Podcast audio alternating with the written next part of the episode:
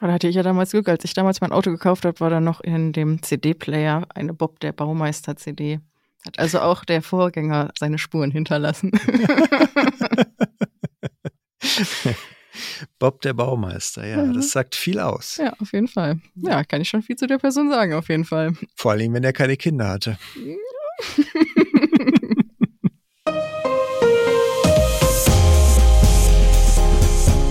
Herzlich willkommen zum Datenschutz Talk, Ihrem Podcast zu den Themen Datenschutz und Informationssicherheit.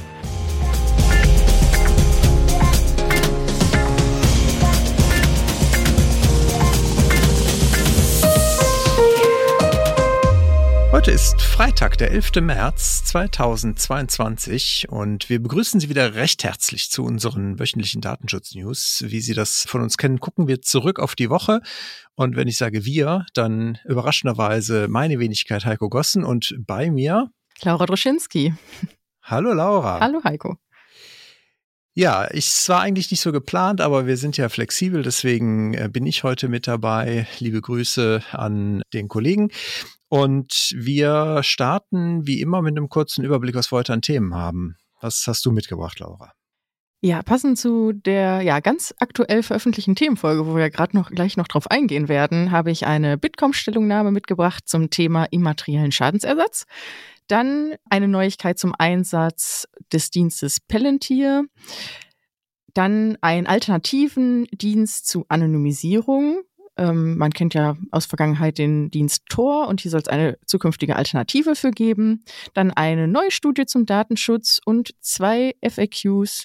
Einmal zum Thema einrichtungsbezogene Impfpflicht und zum Thema Cookies und Tracking. Was hast du mitgebracht, Heiko?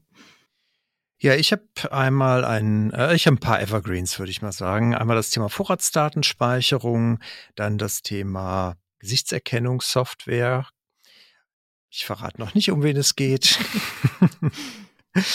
Dann, jetzt muss ich gucken, dass äh, der Originaltitel war ein anderer, äh, ähm, äh, Fahrzeug-Apps und vielleicht auch Datenlecks, Fragezeichen. Und EDPB, also der Europäische Datenschutzausschuss, hat getagt. Da gab es ein paar Entscheidungen. Und ich hätte auch noch ein FAQ zu einem Thema, was wir letzte Woche schon hatten. Super. Dann lass uns doch mal loslegen. Du hast es schon angesprochen, Themenfolge, gutes Stichwort. Wir hatten ja tatsächlich diese Woche jetzt eine Themenfolge seit einigen Wochen mal wieder veröffentlicht und wie bisher doch die Resonanz war eine äh, auch sehr, sehr informative und äh, gute. Also das sind natürlich alle unsere Themenfolgen, ist klar.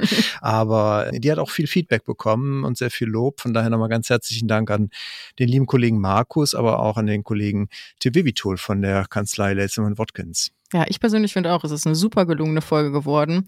Ganz gut verständlich verpackte Inhalte und ja, einfach ein super spannendes Thema. Ich weiß, wir sagen es oft, dieses Wort, aber in dem Fall ist es wirklich so und äh, ja, sollte sich jeder anhören, der noch nicht reingehört hat. Definitiv kann ich mich nur anschließen und kann auch jedem wirklich empfehlen, sich die anzuhören. Nochmal zur Erinnerung für die, die vielleicht auch wieder neu dazugekommen sind. Es gibt auf unserer Webseite unter migosense.de slash podcast auch einen Link zu einer Übersicht, wo nur die Themenfolgen sichtbar sind. Wenn man halt gezielt nochmal vielleicht ein Thema vertiefen möchte, kann man da auf jeden Fall gut reinschauen und sich einen Überblick verschaffen, was wir schon so alles vertiefend behandelt haben. Genau. Und vertiefend behandelt ist auch die perfekte Überleitung, nämlich zu meinem ersten Thema, was nämlich absolut perfekt zu dieser Themenfolge auch passt. Und zwar ist das eine Stellungnahme des Bitkom aus Februar zum immateriellen Schadensersatz gemäß Artikel 82 DSGVO. Der Bitkom fordert hier die Bundesregierung auf, eben ja ausufernde Auslegungen bei dem Thema ähm, Einhalt zu gebieten. Also es wird hier zukünftig ja eine hohe Belastung für die europäische Wirtschaft erwartet, in Zahlen wirklich in Milliardenhöhe, da es zukünftig dazu kommen könnte, dass eben gefühlte und geringfügigste Verstöße eben direkt zu Schadensersatzansprüchen führen könnten. Es sollte hier also zukünftig eine Mindestspürbarkeitsschwelle eingeführt werden, damit eben ja geringfügige emotionale Ärgernisse eben keine Folgen für diese Unternehmen auch haben könnten zukünftig. Aber wie gesagt, wen es interessiert, sollte auf jeden Fall in die Themenfolge nochmal reinhören. Ja, ich finde, das hat Tim Wibitul ja auch ganz hervorragend erklärt, ne? Ja. Das ganze Thema, was es ja auch an Konsequenzen, insbesondere wenn es halt vielleicht mal zum Datenschutzverstoß gekommen ist, wo es viele Betroffene gibt, was es am Ende in letzter Konsequenz an Risiken für die Unternehmen bedeutet. Und deswegen finde ich halt diese äh, Eingabe oder diese Stellungnahme von Bitkom auch wirklich gut und hoffe auch wirklich sehr, dass sie natürlich Berücksichtigung findet im Sinne der Unternehmen, die vielleicht halt nicht direkt für einen kleinen Datenschutzverstoß direkt ausbluten sollten. Ja, damit käme ich zu meinem ersten Thema und zwar, ich habe es schon angesprochen, Vorratsdatenspeicherung ist halt eines der Themen, die uns natürlich hier im Datenschutztalk schon sehr häufig beschäftigt hat und in Frankreich vielleicht da ähnlich oft schon vor Gericht war wie auch hier in Deutschland. Zuletzt, also im letzten Jahr wurde in Frankreich noch entschieden, dass man das EuGH-Urteil, so wie das halt entschieden wurde, nicht umsetzen muss, da die Vorratsdatenspeicherung in erster Linie die nationale Sicherheit betreffe. Nun wurden aber Teile der Eingriffsbefugnisse doch als zu weitreichend erachtet. Also konkret hat man entschieden, dass die Regelung Rückgriff auf alle qualifizierten Personen im ersten Absatz von Artikel 77 der Strafprozessordnung verfassungswidrig sei und einen unverhältnis unverhältnismäßigen Eingriff in das Recht auf Achtung des Privatlebens darstelle. Damit hat der Verfassungsrat in Frankreich halt einige gesetzliche Bestimmungen auch verworfen und die Vorratsdatenspeicherung damit auch in Frankreich ein wenig wieder eingeschränkt. Bin mal gespannt, wie das hier in Deutschland dann sich vielleicht irgendwann auch mal wieder vor Gericht bewegt.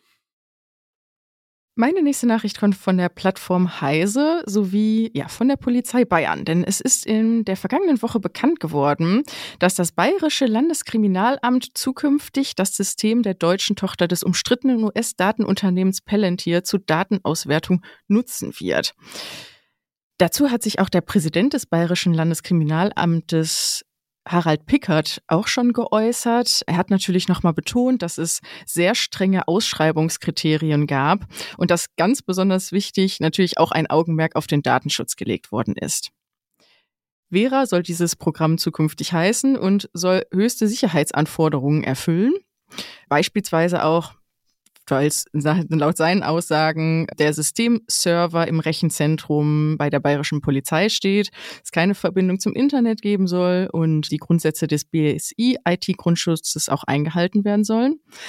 Ebenso hat der Auftragnehmer wohl zugesichert, dass die Einhaltung der No-Spy-Klausel auch eben dem nachgekommen wird.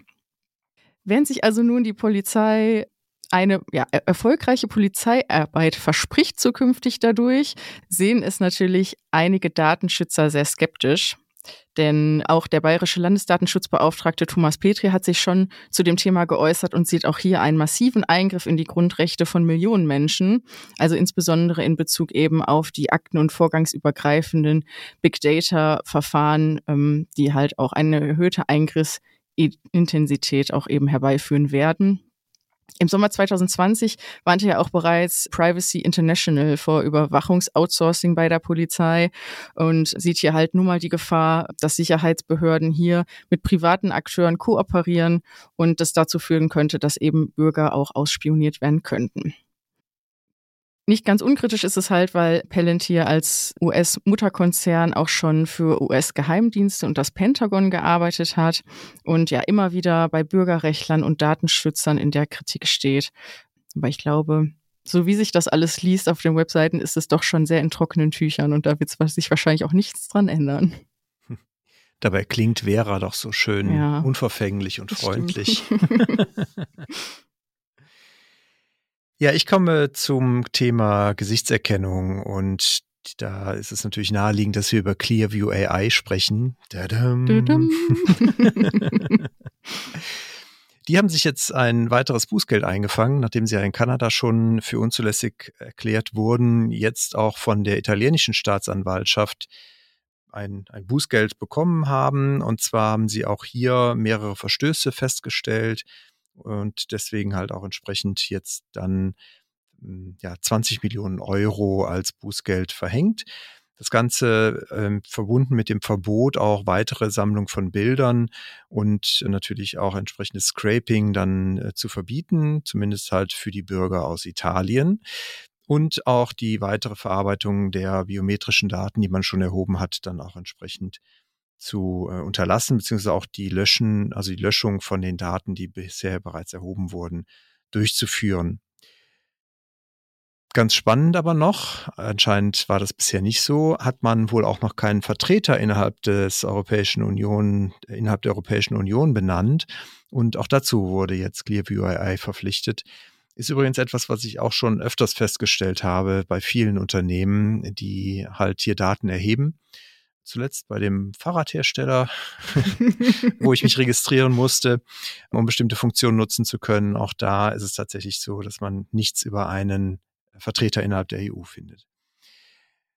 Aber wo wir schon außerhalb von der EU sind, äh, gehe ich mal direkt weiter, nämlich auch in Sao Paulo, also in Brasilien, nimmt man das Thema Gesichtserkennungssoftware sehr ernst. Und zwar gibt es jetzt hier eine Klage gegen den Metrobetreiber. Und zwar haben hier äh, unter anderem äh, verschiedene Stellen gemeinsam eine Klage eingereicht, um gegen eine Gesichtserkennungssoftware vorzugehen, die halt Millionen von Fahrgäste tagtäglich erfassen soll.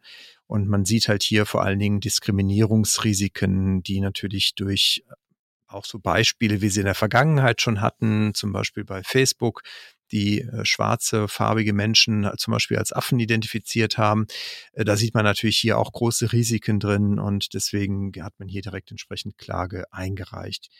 Die Metro verteidigt sich, sagt, na, es geht gar nicht um Gesichtserkennung, sondern es geht halt eher darum, dass man halt Fahrgäste zählen möchte, Objekte identifizieren, unbegleitete Kinder zum Beispiel oder aber auch halt Menschen auf den Gleisen, dass man sowas halt früh erkennen kann und entsprechende Maßnahmen ergreifen kann. Was da jetzt natürlich in Wahrheit hintersteckt, ich weiß es nicht, aber wir werden das beobachten und äh, zu gegebener Zeit auch sicherlich wieder berichten, wie das weitergeht. Das werden wir tun. Das ist der Plan. Das ist der Plan, genau. Ich habe als nächste Nachricht mitgebracht ein, ein Ergebnis eines Interviews der US-Whistleblowerin Chelsea Manning. Sie hat ja vor zwölf Jahren Regierungsdokumente, 750.000 an der Zahl, an Wikileaks gesendet und sie hat damals den Anonymisierungsdienst Tor hierfür genutzt. War ein sehr sehr schwieriges Unterfangen in ihren Augen und deshalb arbeitet sie nun an einem neuen Webdienst, um zukünftig eben den Weg zu erschweren, Daten zu de-anonymisieren. Wie tut sie das? Sie hat sich zusammengetan mit einem Schweizer Start-up-Unternehmen und zwar NIM Technologies. Das ist ein Spezialist für Hardware-Optimierung und IT-Sicherheit und sie möchten, wie gesagt, hier eine super leichte Anwendung entwickeln. Es soll zukünftig eine App geben, die es runterzuladen gilt und dann für jeden einfach wie ein VPN-Dienst zu nutzen ist. Das wird auf jeden Fall sehr spannend. Sie verspricht sich hiervon ein kryptografisches Schutzschild, ähm, das für jeden auch nutzbar ist, um hier die Privatsphäre der Nutzer auch maximal absichern zu können. Also das halten wir auch auf jeden Fall auch im Auge, wenn denn hier der, dieser Dienst auch ja, veröffentlicht wird. Ja, das macht natürlich auf jeden Fall Sinn, wenn sie da damals quasi durch aufgeflogen ist, daran zu arbeiten, das für zukünftige Whistleblower besser zu machen. Sehr löblich, finde ich gut. Was natürlich nicht so gut ist, wenn Fahrzeuge, also moderne Autos, und hier ist das Stichwort Connected Cars, nicht so vertraulich mit den Daten umgehen, wie man sich das als Fahrer vielleicht wünscht. Was das Ins passiert, das glaube ich gar nicht. also. Naja, wobei das, also das, das Problem hier ist, glaube ich, auch so ein bisschen das Gefühl und das Verständnis dafür, dass halt natürlich diese Daten, die ich bei Veräußerung eines Fahrzeuges über die Zeit gesammelt habe im Fahrzeug, aber insbesondere natürlich auch bei Connected Cars dann, die durch den Hersteller zum Beispiel gesammelt wurden, vielleicht nicht automatisch gelöscht werden, nur weil ich jetzt halt zum Beispiel mein System zurücksetze. Das ist, glaube ich, ganz wichtige Kernbotschaft. Also Heise hat dazu jetzt einen Beitrag entsprechend veröffentlicht, hat hier wohl auch mit dem Bayerischen Rundfunk zusammengearbeitet. Da gibt es auch ein YouTube-Video zu, was wir hier mal verlinken werden, wo man halt da tatsächlich so zwei Fälle mal durchgegangen ist und wohl auch tatsächlich ein Fahrzeug, was man veräußert hatte, nachträglich noch wiederfinden konnte und den Fahrer aufspüren konnte, was natürlich auch nicht so richtig cool ist, weil wenn ich ein Auto gebraucht kaufe, fände ich es irgendwie auch cool, uncool, wenn plötzlich der Vorbesitzer das Fahrzeug entriegeln kann und einsteigt und gegebenenfalls sogar wegfährt. Also kann ich sehr empfehlen, da vielleicht auch sich selber nochmal schlau zu machen, wenn man entweder vor der Veräußerung eines Fahrzeugs steht oder halt vielleicht auch ein gebrauchtes kaufen möchte, sich da auf jeden Fall nochmal schlau zu machen, schadet sicherlich nicht. Da hatte ich ja damals Glück, als ich damals mein Auto gekauft habe, war da noch in dem CD-Player eine Bob der Baumeister CD. Hat also auch der Vorgänger seine Spuren hinterlassen. Bob der Baumeister, ja, mhm. das sagt viel aus. Ja, auf jeden Fall. Ja, kann ich schon viel zu der Person sagen, auf jeden Fall. Vor allem, wenn er keine Kinder hatte. Ja, Sensibilität war gerade mein Stichwort. Und zwar habe ich eine Studie zum Datenschutz mitgebracht und deren Ergebnisse. Die Studie kommt von der Kundendatenplattform Ziotep und die hat 3000 Verbraucherinnen befragt in den Ländern Großbritannien, Deutschland und Spanien. Und ja, was dabei herausgekommen ist, ist es, dass ja doch die Sensibilität für den Datenschutz immer mehr steigt. 60 Prozent der Konsumenten haben angegeben, dass ihnen doch in Vergangenheit sehr häufig bewusst geworden ist, dass eben persönliche Daten an Unternehmen gegangen sind, dass diese eben auch geteilt werden. Und 40 Prozent der Verbraucher haben eben angegeben, dass sie sich schon wünschen, eben ein Gefühl dafür zu bekommen, dass sie auch wirklich Kontrolle über diese Daten auch haben und wie diese denn verwendet werden. 62 Prozent, auch wenn es jetzt viele Zahlen auf einmal sind, besagen auch, das fand ich auch ganz interessant, dass sie gerne bei Marken kaufen, die halt eben garantieren, dass ihre persönlichen Daten nicht an Dritte weitergegeben werden. Fand auch, das ist eine eine schon sehr große Anzahl an Leuten. Und dass natürlich die Verbraucher, dass ihnen wirklich bewusst ist, dass die Daten auch eben das neue Öl sind. 35 Prozent glauben sogar, dass ihre E-Mail-Adresse für Unternehmen mehr als 100 Dollar wert sind. Ich habe mich zwar gefragt, wie sie zu diesem Wert gekommen sind, aber fand ich ganz interessant in dieser Studie. Ja, Vermarkter, die jetzt natürlich Sorge um ihre Gewinnmarge haben, können aber auch beruhigt sein, denn einige Verbraucher haben auch innerhalb der Studie angegeben, dass sie doch bereit sind, für personalisierte Erlebnisse, Rabatte oder kostenlose Leistungen natürlich auch ihre Daten abzugeben. Also da scheint es noch weiter Potenzial für diese Geschäftsmodelle zu geben. Ja, ich glaube, das ist aber auch genau der Knackpunkt. Ne? Am Ende ist es entweder die Vergünstigung, die dagegen steht, äh, oder vermeintliche Vergünstigung, muss man ja auch dazu sagen. Oder oft auch, glaube ich, am Ende die Bequemlichkeit. Also dann sich doch irgendwie intensiver damit auseinanderzusetzen, schreckt viele dann im Ergebnis doch wieder ab und dann stimmt man doch irgendwie blind zu. Das ist so meine Beobachtung. Mhm, ja, meine auch. Das mhm. teile ich auf jeden Fall. Ja, aber sensibles Thema und ähm, wo dies anfängt, hört natürlich auch die Arbeit vom Datenschutzbeauftragten nicht auf. Und hier habe ich ein neues Positionspapier mitgebracht und zwar vom Berufsverband der Datenschutzbeauftragten Deutschlands, dem BVD. Und ja, sie haben ein Positionspapier veröffentlicht zum Thema Aufwandsabschätzung der Datenschutzbeauftragten. Also wir alle wissen, es gibt viele Faktoren, die nun mal den Aufwand eines Datenschutzbeauftragten bestimmen beispielsweise die Größe des Unternehmens, der Digitalisierungsgrad, aber natürlich auch der Umsetzungsgrad der DSGVO, der schon im Unternehmen vorherrscht. Und das ist also natürlich das Ergebnis dieses Papiers. Es wird natürlich keine Zahl beziffert, um zu sagen, wie viel Zeit man denn dafür braucht. Aber ich finde, das ist ein ganz nochmal ein interessantes Dokument, um zu sehen, auch ähm, welche Handreichung auch beispielsweise vom BFDI es dazu auch noch gibt. Ähm, also eine kleine Sammlung. Und ja, es wurde halt auch darin nochmal sensibilisiert, auch bei so vermeintlichen unkritischen Datenverarbeitungen, wie beispielsweise Reichweitenmessungen mit Google Analytics, dass das natürlich zukünftig auch sehr zeitaufwendige und ressourcenfressende Prüfprozesse sein können. Wissen wir ja auch aus der Praxis. Ja, und dass da natürlich auch der DSB weiterhin genügend Zeit für eingeräumt bekommen muss. Und das natürlich auch, ja, oder Blick auf Drittstaatenübermittlung und hier auch das Themen sein können, die doch einige Stunden in Anspruch nehmen können. Aber das äh, Papier packen wir wie gewohnt in die Show Notes. Sehr gut. Ja, der Aufwand, ich habe das jetzt mal äh, gedacht, so neulich habe ich mich ein bisschen mit dem Thema Arbeitssicherheit beschäftigt und habe dann gelernt, dass es beim Thema Arbeitssicherheit tatsächlich feste Zeitvorgaben gibt, die man als Unternehmen dem Arbeitssicherheitsbeauftragten quasi einräumen muss. Wäre jetzt aus Datenschutzsicht natürlich durchaus wünschenswert, wenn man da vielleicht vergleichbare Kontingente fest hätte. Also ich glaube, dass vielen Datenschutzbeauftragten, betrieblichen Datenschutzbeauftragten, die das intern machen, damit durchaus vielleicht geholfen werden könnte, weil man halt weiß, okay, das muss ich dafür auch wirklich haben, diese Zeit, weil viele machen es halt nebenbei mit, kriegen dafür aber nicht wirklich die notwendige Zeit dann auch eingeräumt und dementsprechend leidet das Thema dann im Unternehmen meistens mehr, als es vielleicht müsste. Das stimmt so. Aber deswegen ist es ja jetzt auch so schön, so ein Positionspapier zu haben, auch wenn es jetzt natürlich nur eine geringe Hilfe ist, aber es kann eine Hilfe sein, um sich als, wenn Sie jetzt DSB sind, lieber Zuhörerinnen und Zuhörer, natürlich auch hier einmal eine sehr schöne Auflistung erfolgt, was denn auch die Aufgaben sind. Ja, um sich dann für sich selber dann natürlich auch abzuleiten, wie viel Zeit brauche ich dafür. Sehr guter Tipp. Also damit mal zum Chef gehen, wenn man halt das Gefühl hat, dass man zu wenig Zeit bekommt für seine Aufgabe, dann ist das auf jeden Fall vielleicht eine gute Grundlage, um sich dann mal ein bisschen zu wappnen und auch mal zu sagen, hier, ich brauche da ein bisschen mehr Zeit. Ich komme zum EDPB oder ETSA, wie auch immer man es halt möchte. Wir haben uns noch nicht geeinigt. Wir haben uns immer noch nicht, äh, wir sagen einfach beides. Ja, EDPB, ETSA, also es wissen hoffentlich alle, was gemeint ist, der Europäische Datenschutzausschuss oder European Data Protection Board, was man halt lieber sagen möchte. Und die haben jetzt einige, also die haben wohl wieder eine Sitzung gehabt, haben mehrere Papiere verabschiedet. Ich muss gestehen, zu meiner Schande, ich habe es nicht mehr geschafft, mir die alle noch anzusehen.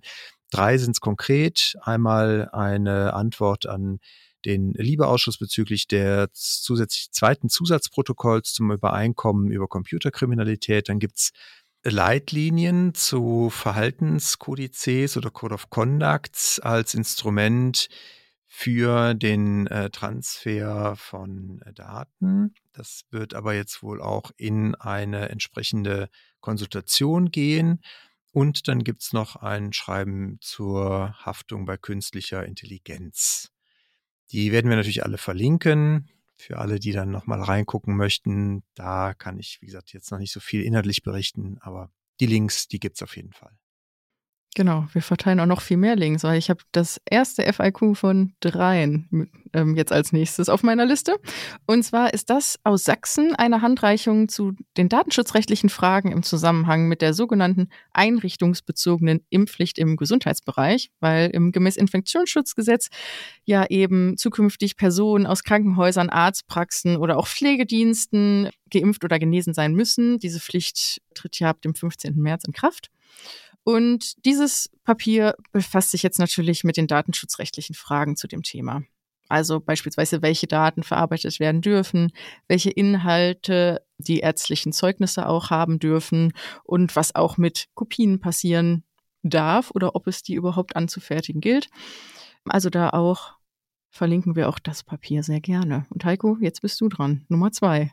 Nummer zwei, genau. Also vielleicht verrate ich zu viel. Nein, ich glaube, ich verrate nicht zu viel, wenn ich sage, ein Arbeitstitel dieser Folge war schon mal FAQ-Wochen bei den Aufsichtsbehörden. Also von daher sehr passend, dass der BFDI jetzt auch FAQ veröffentlicht hat zu dem Datenschutzverstoß bei der Telematikinfrastruktur. Da hatten wir vor zwei Wochen, glaube ich, war es, äh, hatte ich auch darüber berichtet, dass halt die Konnektoren, die die Karten auslesen, dass äh, die halt entsprechend durchaus auch mehr protokollieren, als sie dürften, insbesondere wenn es zu Fehlern kommt. Dazu hat der BFDI jetzt eine entsprechende Seite veröffentlicht mit entsprechenden Fragen auch, die man gerade als Betroffener sich natürlich auch angucken kann, wenn man da jetzt in Sorge ist. Es geht zum Beispiel auch um die Frage der Verantwortlichkeit. Ich hatte da schon letztes Mal ja auch kurz darauf hingewiesen, dass man hier wohl streng genommen die Praxen in die Pflicht nehmen müsste. Und das beschreibt der BFD auch nochmal auf seiner Seite. Er sagt aber auch bei der Frage, wie hoch ist denn jetzt das Risiko, dass es zu einem Schaden für den Betroffenen kommt, dass die Wahrscheinlichkeit für den Schadenseintritt eher als äh, gering einzustufen sei, weil es ist zwar formal gesehen ein Verstoß, aber da das Ganze halt, wie gesagt, jetzt nicht um hohes Potenzial für missbräuchliche Nutzung hat, weil mit diesen Seriennummern, die dort erfasst werden, man selber so direkt auch nicht viel machen kann, ist das Schadenspotenzial halt gering. Wie gesagt, alle anderen Fragen, es ist eine, zwei Handvoll, äh, sind sicherlich gut, sich die mal anzugucken, wenn man davon entweder betroffen ist als Praxis oder als Datenschutzbeauftragter einer Praxis, aber auf der anderen Seite halt auch, wie gesagt, wenn man als Betroffene Sorge um seine Daten hatte. Ja, die Fragen im nächsten Papier sollten sich auch äh, unbedingt alle Betreiber von Webseiten oder Hersteller von Smartphone-Apps ansehen. Diese Hilfestellung kommt aus Baden-Württemberg, ähm, wieder einmal vom Team rund um dem Landesbeauftragten für Datenschutz und die Informationsfreiheit, Dr. Stefan Brink. Er appelliert hier natürlich sehr vehement auch in seiner Pressemitteilung, dass man doch immer wieder prüfen sollte, ob man nicht auf umfangreiche Überwachung im Netz verzichten kann. Also insbesondere, ähm, dass man das Tracking auch massiv reduzieren sollte, weil das halt immer wieder in Vergangenheit natürlich der Sinn und Zweck so mancher Einrichtung dort ist. führt natürlich dazu, dass ähm, Menschen viel zu viel Wissen haben über andere, um diese halt dann natürlich wirtschaftlich zu übervorteilen oder sogar politisch zu manipulieren. Auch das sind ja keine fremden Themen in dem Zusammenhang. Also auch hier nochmal ein schönes zusammengefasstes Dokument zu dem Thema. Genau, was wir natürlich auch wieder verlinken werden. Sehr gut, Laura. Damit wäre ich durch für heute. Wie sieht es bei dir aus? Ja, ist bei mir ebenso. Prima. Ich glaube, wir haben schon sehr lange nicht mehr auf unsere Kanäle hingewiesen. Wir haben also das ist ja wirklich das Schöne. Wir, wir haben ja kontinuierlich steigende Zuhörerzahlen. Das ist wirklich schön zu sehen. Von daher freuen wir uns über jeden, der zu uns stößt. Und das zeigt natürlich, dass Sie uns äh, fleißig weiterempfohlen haben. Machen Sie das gerne weiter. Das freut uns sehr, wie gesagt. Und motiviert uns natürlich auch dran zu bleiben jede Woche. Für alle, die dazugekommen sind, sei es aber vielleicht auch nochmal gesagt, wir freuen uns natürlich auch über konkrete Rückmeldungen zu Themen, zu Fragen, die Sie vielleicht noch haben. Und da gibt es verschiedene Kanäle für. Sie können uns gerne eine E-Mail schreiben an Daten datenschutztalk.migosens.de oder Sie besuchen uns auf Twitter unter dem Handle ds-talk finden Sie uns dort. Und natürlich sind wir auf der unwahrscheinlich datenschutzfreundlichen Plattform Instagram unter Datenschutztalk-Podcast. Auch da veröffentlichen wir neben den Hinweisen auf unsere Folgen das ein oder andere schon mal zwischendurch. Also von daher freuen wir uns auch da natürlich immer über einen Austausch. Und damit sind wir für heute durch. Dir ganz herzlichen Dank, Laura. Danke ebenso. Und Ihnen wünschen wir ein äh, schönes, erholsames Wochenende. Bleiben Sie gesund und vor allen Dingen bleiben Sie uns gewogen. Auf bald!